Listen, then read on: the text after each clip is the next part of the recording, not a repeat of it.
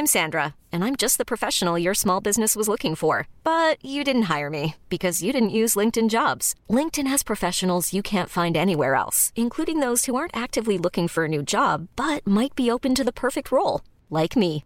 In a given month, over 70% of LinkedIn users don't visit other leading job sites. So if you're not looking on LinkedIn, you'll miss out on great candidates like Sandra. Start hiring professionals like a professional. Post your free job on linkedin.com/achieve today.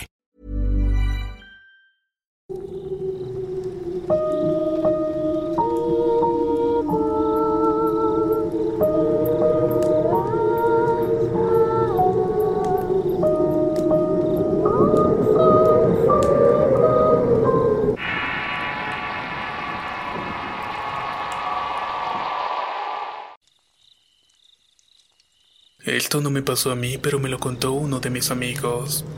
Mi familia y yo siempre hemos estado involucrados en la religión, puesto soy hijo de dos pastores. Nos mudamos a una casa parroquial donde viví toda mi vida. Siempre me preguntaba si había cosas extrañas en el cementerio que estaba detrás de la casa. Aquí menciono que ese cementerio data de los años 1800. Dicho lugar tenía enterrados soldados que participaron en la Guerra Civil Americana.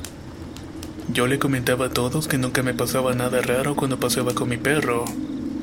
Pero una vez un amigo llamado Aldo contó que una vez andaba por ahí y tuvo un encuentro bastante extraño. Él caminaba de la universidad a su casa para cortar camino atravesaba el cementerio.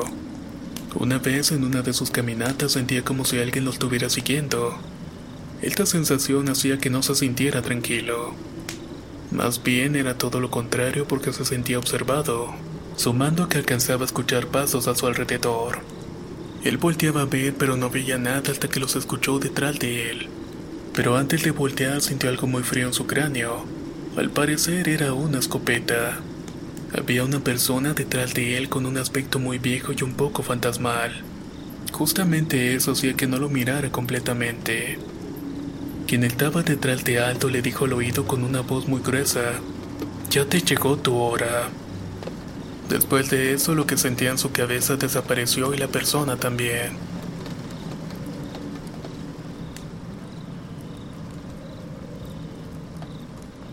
Esta historia le pasó a mi padre cuando estaba en la Armada de los Estados Unidos. Me contó que en sus noches prefería leer revistas para poder conciliar el sueño, mientras que sus demás compañeros se dormían al instante. Una noche comenzó a escuchar voces en un idioma que no reconocía. Era una voz muy gruesa y dice incluso que escuchó unos pasos de alguien muy pesado. Tras asomarse a ver, pudo ver una enorme sombra como de dos metros de altura con cuernos brotándole de la cabeza. Este ser tenía unas piernas o patas muy delgadas y menciona que no pudo moverse. Tampoco podía gritarle a sus compañeros quienes seguían durmiendo profundamente. Era el diablo. Lo que vi esa noche fue el diablo. Me dijo. No le contó de eso a ninguno de sus compañeros, pero desde esa noche se iba a dormir al instante. Sé que no son mentiras porque al contarme pude ver el miedo en su rostro. Antes de empezar voy a describir dónde vivía. Mi esposo y yo vivíamos en Hawái y nos mudamos meses antes de que lo mandaran a otro país con la armada. Se rumoraba que por mi casa pasaban constantemente los guerreros que habían muerto en peleas y guerras de hace muchos años. Pero como eso era algo común en Hawái, no le tomamos mucha importancia a los rumores. Eso sí, nos dijeron que si escuchábamos conchas o caracoles en la noche nos metiéramos a la casa lentamente, que no hiciéramos ninguna clase de movimientos bruscos. También nos dijeron que nos acostáramos boca abajo como señal de respeto. Incluso como nuestra piel era blanca decían que los guerreros nos iban a atacar al no parecer un nativo de Hawái. Cierta noche alrededor de las 10 mientras mi esposo estaba durmiendo escuché tambores, conchas y caracoles. Me asomé por la ventana y era verdad todo lo que me habían dicho. Los ojos de los nativos eran rojos y me miraron directamente a los míos. Lo único que pude hacer fue correr a la cama e intentar dormir, pero no pude. Desde ese día les tengo mucho más respeto y no hemos tenido ningún problema hasta el momento.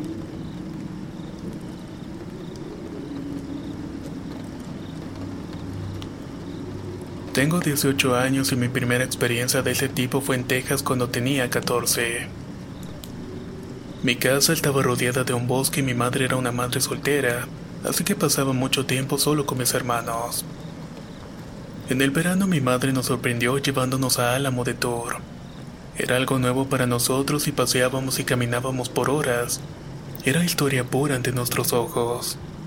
Como a mí me gusta la historia, pedí permiso de quedarme un poco más y mi madre y hermanos estaban bastante cansados, así que ellos se fueron al hotel que quedaba a una cuadra. Me puse a leer a detalle el monumento que había a las personas que habían muerto en ese lugar. Había una larga fila para entrar, así que usé mil dotes de escalador y trepé el barandal. Corrí para que nadie me viera y fue cuando me encontré con este extraño hombre. Se miraba por encima de cualquier mueble y lo extraño era que su piel y atuendo era bastante viejo, casi como de un color grisáceo. Me acerqué lentamente a él y pude ver que estaba flotando en el aire y no tenía piernas. Traía ropa militar, lentes redondos y bigote grande. Lo único que hice fue salir corriendo del monumento hacia el hotel y corrí y abrazé a mi madre. Le conté lo ocurrido y ella quería creerme, pero en el fondo le buscaba una explicación a lo sucedido. Esa noche definitivamente no pude dormir.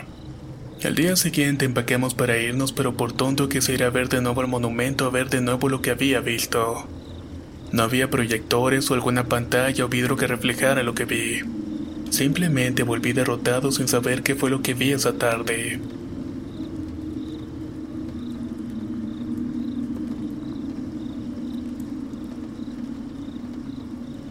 Esto le sucedió a mi abuelo en Alemania.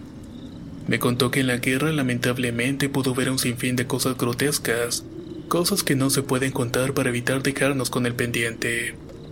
Todo esto se lo guardó para cuidar nuestra conciencia hasta que pasó lo siguiente.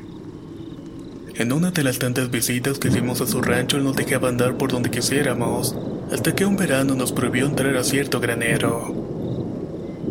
No nos dijo el por qué, pero estuvo hablando con uno de mis tíos muy seriamente por horas. Años después, habiendo demolido el granero, construyó un mini parque con una fuente bastante grande. Al pasar los años nos invitó a salir al patio y tampoco nos decía el por qué, solamente que no debíamos.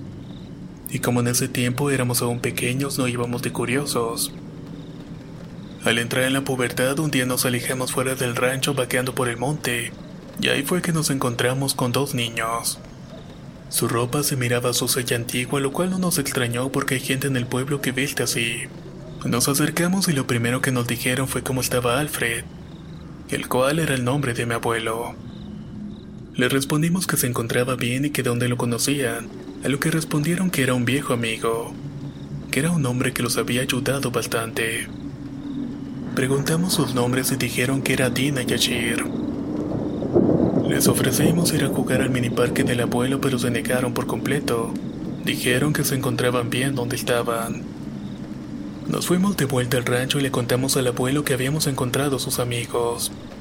Incluso le pedimos que los invitara algún día. Hubieran visto su rostro cuando le dijimos todo esto. Solo vimos a mis padres, tíos y abuelos platicando seriamente preocupados. Ahora tengo 20 años y sigo pensando en todo lo ocurrido. Cada lugar que nos prohibieron, los nombres de los niños y su ropa. Probablemente están pensando lo mismo que yo.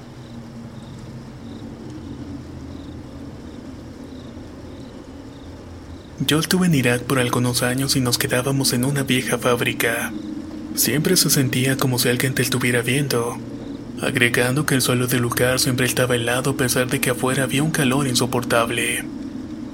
Durante la noche al mirar usando los lentes de visión nocturna miraba decenas de pisadas o movimientos de cuerpos, cuando realmente no había nadie en el lugar. Afortunadamente ninguna de esas cosas que mirábamos intentó hacer contacto con nosotros pero sabíamos que algo feo había pasado en ese lugar. Mi abuelo sirvió en la Segunda Guerra Mundial y siempre fue alguien de confianza, así que lo que le voy a contar no lo tome como un engaño. Me contó que durante su estadía en uno de los submarinos americanos pudo ver en repetidas ocasiones algunos submarinos voladores. Sí, tal cual como les cuento. Dice que salían sin problema del agua y se elevaban por los cielos o que también a veces bajaban de los cielos y se hundían en el mar. Nadie los miraba como ovnis y todos decían que eran parte de algún servicio secreto de Japón. La guerra terminó en un año aproximadamente y mi abuelo fue asignado a la instrucción de no hablar de lo ocurrido. dado que esos objetos voladores que vieron nunca los habían atacado. Solamente se limitaban a entrar y a salir del mar.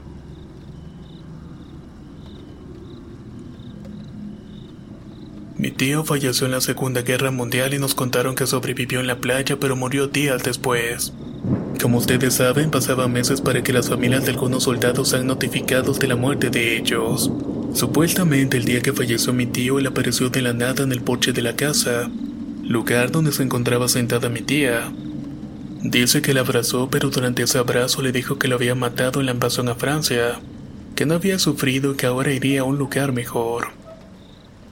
Mi tía corrió dentro de la casa y le contó a todos y salieron pero no vieron a nadie. Pasaron unos meses y llegó la carta notificando lo ocurrido, exactamente con los mismos detalles de la muerte y el día en que se había encontrado con mi tía. Todo coincidía a la perfección. Esto me ocurrió en una escuela militar. Una noche de vigilancia cubríamos una torre de cuatro pisos donde habían dos compañeros por cada nivel. Alrededor de las dos de la mañana otro guardia corrió hacia mí asustado. Me pedía que despertara a nuestro líder porque alguien estaba sangrando del abdomen. Fui con el sargento que me dijo que me tranquilizara un poco. Se atendió al compañero mientras el sargento nos contó que hacía muchos años algo o alguien golpeaba su puerta. Solamente que el golpeteo era cada vez más y más fuerte. Él preguntó hacia la puerta qué quieres pero nadie respondía. Simplemente seguían golpeando la puerta sin responderle hasta que el sargento abrió la puerta, vio al guardia unos metros alejado y le gritó por qué demonios golpeaba la puerta. Pensé que usted estaba golpeando la puerta, señor. Fue lo que el guardia respondió.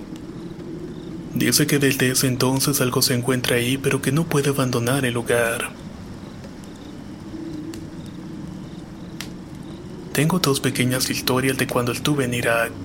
La primera fue estando en la torre de guardia y mirábamos una gran área que era imposible cruzar. Honestamente nos dormíamos un rato. Si alguien se acercaba a las escaleras de la torre se podría escuchar incluido algún coche. Una noche despertamos porque se escuchaban pasos pero no había nadie alrededor de la torre, por lo cual empecé a buscar con el infrarrojo pero no había nadie. Pero sabíamos que algo raro había pasado. La segunda ocurrió tiempo después cuando tuvimos un ataque con explosiones. Iba manejándose nuestro mecánico para que reparara ciertos daños en la camioneta, cuando vi caminando uno de los compañeros con los que había entrenado años antes. No me pude detener a saludar porque venían los demás detrás de mí. Días después me enteré que había muerto ese mismo día.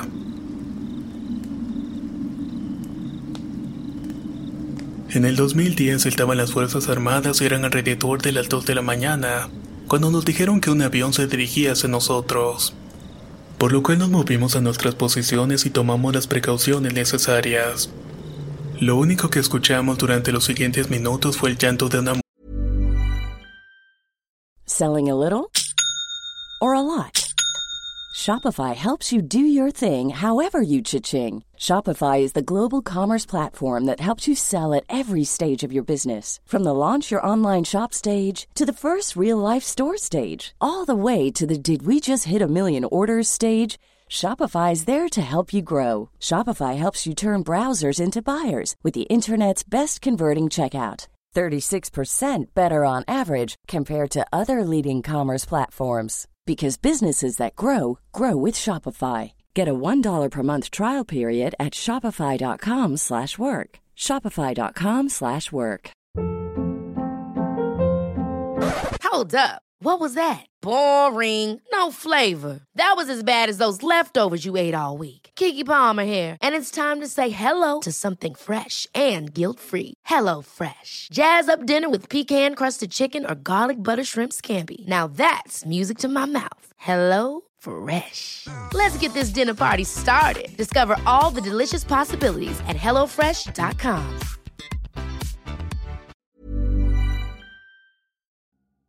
La primavera está aquí, así que es el mejor momento para sacar lo viejo de la rutina y vivir nuevas experiencias, entre ellas nuestros estrenos de terror y hasta una nueva manera de obtener dinero con tus compras gracias a iBota. iBota es una app que puedes descargar totalmente gratis y que te da la mayor cantidad de dinero en efectivo en cientos de artículos y marcas. No solo las botanas que disfrutas mientras nos escuchas. Olvídate de otras apps que son igual que brujos charlatanes y solamente te dan puntos fantasmas. Con iBotas simplemente agrega tus ofertas a la aplicación y obtén dinero real que podrás transferir a tu cuenta bancaria, PayPal o tarjeta de regalo. No lo dudes y únete a una comunidad con 50 millones de usuarios que ya disponen de los beneficios de más de 2.700 marcas y tiendas, como Lowe's, Macy's, Sephora y Best Buy. Y para que termines de convencerte, en este momento iBot está ofreciendo a nuestro público 5 dólares solo por probar iBot usando el código ROR cuando te registras. Solo tienes que ir al App Store o Google Play Store y descargar la aplicación iBot gratis para comenzar a ganar dinero en efectivo y usar el código ROR. Esto es iBota en Google Play o App Store y usa el código ROR. Aprovecha los nuevos comienzos y corre a descargar la aplicación para ganar más cashback.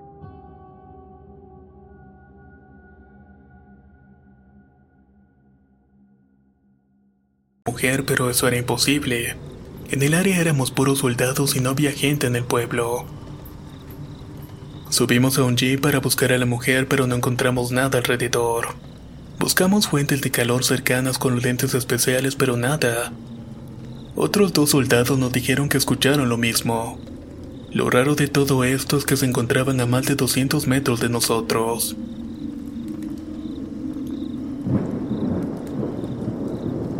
Yo estaba designado en Panamá y en ese entonces nos quedamos en un edificio abandonado en la jungla. Cierto día encontramos el edificio en obra gris y era de 3 metros. Cabe mencionar que era impresionante de solamente mirarlo. Obviamente no tenía vidrios, nada de pintura y no tenía servicios de agua, pero era algo imposible que se pudiera construir algo tan grande en un lugar como ese. ¿Cómo es que pudo entrar toda la maquinaria? Todo debió haber sido de manera artesanal o eso era lo que pensábamos. Entramos con cuidado y encontramos a un tipo muy pálido, delgado y hablaba español como nosotros. Pero lo hacía de una manera muy extraña como si estuviera memorizando todo. Realmente era una persona muy rara. Le ofrecimos ayuda y comida, pero se negó y solamente dijo que estábamos en peligro. Que la guerra debía terminar y no nos dijo su nombre y tampoco tenía armas ni ropa. Dormimos esa noche en el lugar y al amanecer despertamos en la tierra. No encontrábamos explicación lógica a todo lo que había ocurrido. Por esto mismo decidimos no volver a hablar al respecto de lo que había pasado. En Japón teníamos una bodega para el armamento de todos. Era enorme pero lamentablemente nadie duraba cargo de ella. Todos pedían su cambio y decían que había un niño que andaba de un lado para otro. No importaba si era de día y de noche, el niño siempre aparecía en la bodega. Un día decidieron interrogarlo y le pidieron que dijera su nombre porque estaba ahí pero nunca respondió. Ese niño esa cosa solamente volteaba a vernos y sus ojos eran de color rojos. Su cara y su cuerpo era bastante pálido y solamente vestía un pequeño short. Por respeto tuvimos que mover todo del lugar y afortunadamente el niño se quedó allá.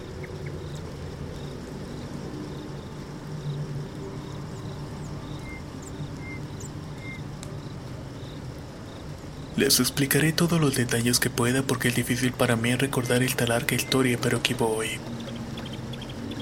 Mi amigo y yo estábamos escondidos en una casa de una familia afgana, esto hace años atrás cuando nos tenían peleando en aquel país. Estábamos en una zona conflictiva y había detonaciones todo el tiempo. Éramos como el SWAT por allá. Atrapábamos a los malos y siempre con explosiones y toneladas de armas. Siempre había mucho viento y arena y no podíamos dormir entre tantos factores. En fin, desde lejos vigilábamos una casa de un tipo que tenía mala reputación. Eso era algo aburrido porque no le habíamos descubierto nada en semanas. Recuerdo que llegó un helicóptero al pueblo y nos iba a llevar a otro lado. Nos teníamos que separar en dos grupos para cuidarnos a distancia esa noche. Cabe mencionar que solamente podíamos ver con los lentes de visión nocturna, y minutos antes de partir por fin vimos movimiento sospechoso en la casa, por lo cual nos dieron la orden de entrar inmediatamente. Dentro de ella se encontraban dos mujeres del pueblo y el hombre que queríamos arrestar desde hace mucho tiempo. Pero justamente aquí es donde comienza lo extraño. La casa no tenía muebles y no había ni una sola arma. No había comida en la alacena y el refrigerador también estaba desconectado. Por dentro era una mezcla de polvo y lodo. Además, estando dentro de ella, la casa era demasiado pequeña como la mirábamos por fuera. Todo era realmente confuso. El clima dentro de la casa era extremadamente frío y se sentía un vacío en el estómago que nos generaba una sensación extraña. Buscamos algo sospechoso en cada habitación pero seguían vacías. ¿Cómo podían vivir las personas de esta manera? Buscamos algún túnel, lo cual era lo más lógico, y entre las paredes encontramos una que parecía falsa. Golpeamos y tumbamos lo que parecía ser una pared real y encontramos detrás de él un hueco con un gran dibujo. Eran dibujos como el de un niño de quinto año. Habían dos helicópteros volando una ciudad y en medio de ella estaban dos grandes círculos que tenían en medio un triángulo. Las personas en el dibujo tenían armas, pero la mayoría de ellas estaban de rodillas o tiradas en el suelo como riéndose.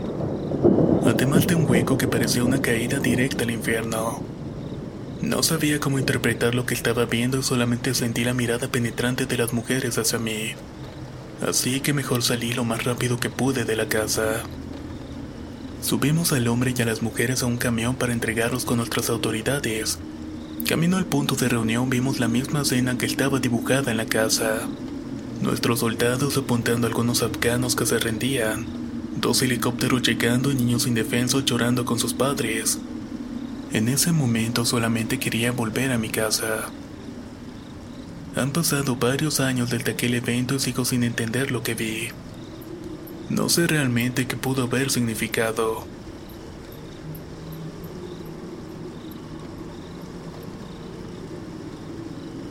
Mi abuelo nació en Rumania en 1912 y esta es su historia. Él era militar y en ese entonces era el mejor empleo que podía tener. En uno de sus viajes, saltando en Viena, lo rodearon unos cuantos soldados, y fue donde mi abuelo con su talento de francotirador pudo ayudar a salvar a su grupo. Era 1944 y se encontraba con su destacamento en Rusia en un bosque bastante espeso, lugar donde en un tiroteo murieron dos compañeros suyos. Decidieron cargar sus cuerpos para que no fueran comidos por algún animal. Ya después se encargarían de mandar los cuerpos a Rumania. Mientras iban caminando, mi abuelo se comenzó a sentir muy pesado y decía que sus pies le dolían bastante, que ya no aguantaba más con el ritmo. El doctor en turno le pidió que se quitara la bota y descubrió que su piel estaba negro, que tenían que tomar reposo de unos días para poder curarlo. Un año después, estando en Dinamarca en el bosque, encontraron a un tipo que no iba abrigado. Era bastante raro porque al estar expuesto a esas temperaturas el cuerpo sufre bastante. Justamente eso le pasó a mi abuelo el año anterior. El hombre les ofreció refugio para no pasar la noche en el exterior con el clima helado. Al entrar en la casa los dejó revisar por seguridad ya que era bastante raro que viviera solo en el bosque. Se trataba de una cabaña que tenía tres habitaciones. El hombre contó a los soldados que habían abusado de su esposa y lo habían dejado viudo, ya que no volvió a casarse nunca más. Al día siguiente que despertaron el hombre ya no se encontraba en la cabaña. Él había dormido en la sala junto a otros soldados que no supieron responder la interrogante. Incluso los que se quedaron despiertos vigilando no lo vieron pararse, moverse o salir de la cabaña. Mi equipo y yo estábamos entrenados para destruir refugios. Éramos expertos en explosivos y nos encontrábamos usando un nuevo prototipo para cumplir nuestro objetivo. Después de volar los bunkers decidimos destruir todo de nuevo. Nos alejamos para hacer explosiones mayores solamente por diversión. Solo que esta vez se nos salió un poco de control por los explosivos nuevos que estábamos usando. La onda expansiva volteó algunas de nuestras camionetas y tuvimos algunos heridos. La cantidad de explosivos que habíamos utilizado no correspondía al daño que se generó.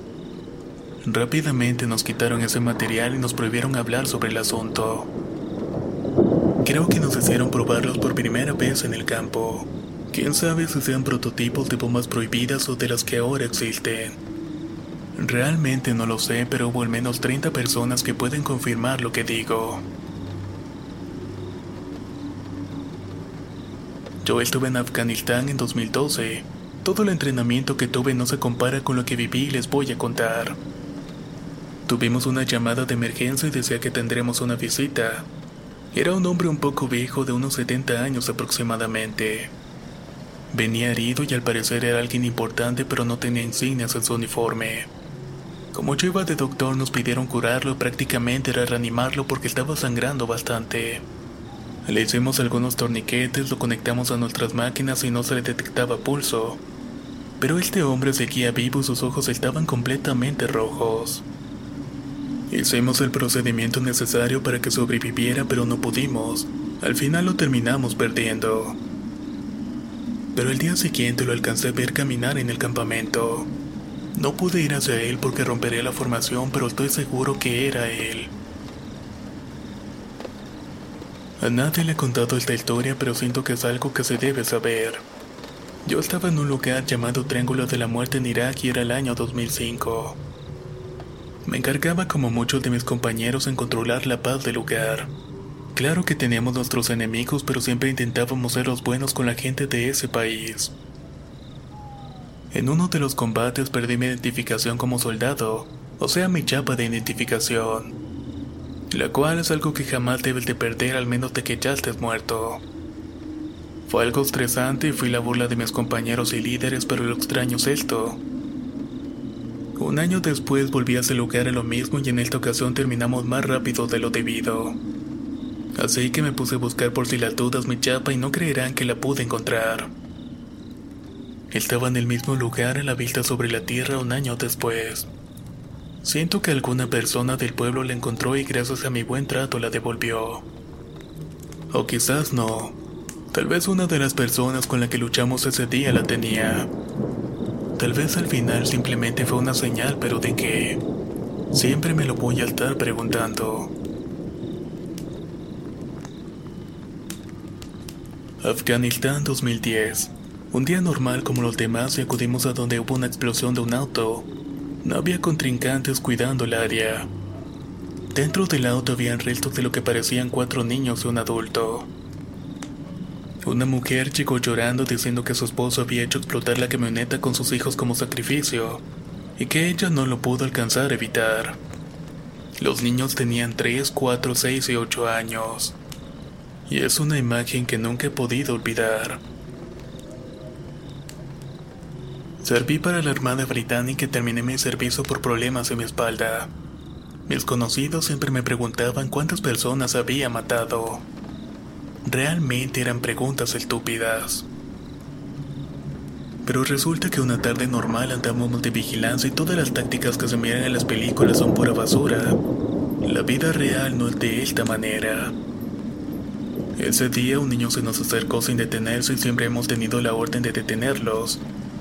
Los teníamos que checar para que no cargaran bombas a su cuerpo. Ellos se detienen sin problema y los dejamos pasar si no se ven sospechosos. Pero él no se detuvo y nos ignoró por completo. Lamentablemente recibí la orden de dispararle sin saber si estaba armado o no. Cuando verifiqué su cuerpo el niño estaba desarmado. Les juro que sueño con su rostro cada noche. A veces la vida es muy injusta.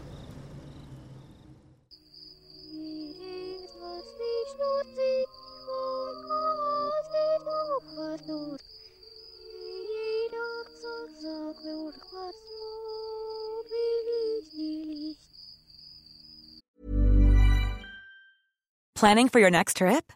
Elevate your travel style with Quince. Quince has all the jet setting essentials you'll want for your next getaway, like European linen, premium luggage options, buttery soft Italian leather bags, and so much more. And is all priced at 50 to 80% less than similar brands. Plus, Quince only works with factories that use safe and ethical manufacturing practices. Pack your bags with high-quality essentials you'll be wearing for vacations to come with Quince. Go to quince.com/pack for free shipping and 365-day returns. How would you like to look five years younger? In a clinical study, people that had volume added with Juvederm Voluma XC in the cheeks perceived themselves as looking five years younger at six months after treatment. Look younger, feel like you. Add volume for lift and contour in the cheeks with Juvederm Voluma XC. Reverse signs of aging by adding volume to smooth laugh lines with Juvederm Volure XC. For important safety information and to find a licensed specialist, visit juvederm.com. That's J U V E D E R M.com. Not for people with severe allergic reactions, allergies to lidocaine, or the proteins used in Juvederm. Common side effects include injection site redness, swelling, pain, tenderness, firmness, lumps, bumps, bruising, discoloration, or itching. There's a risk of unintentional injection into a blood vessel, which can cause vision abnormalities, blindness, stroke, temporary scabs, or scarring. Talk to a licensed specialist to find out if it's right for you.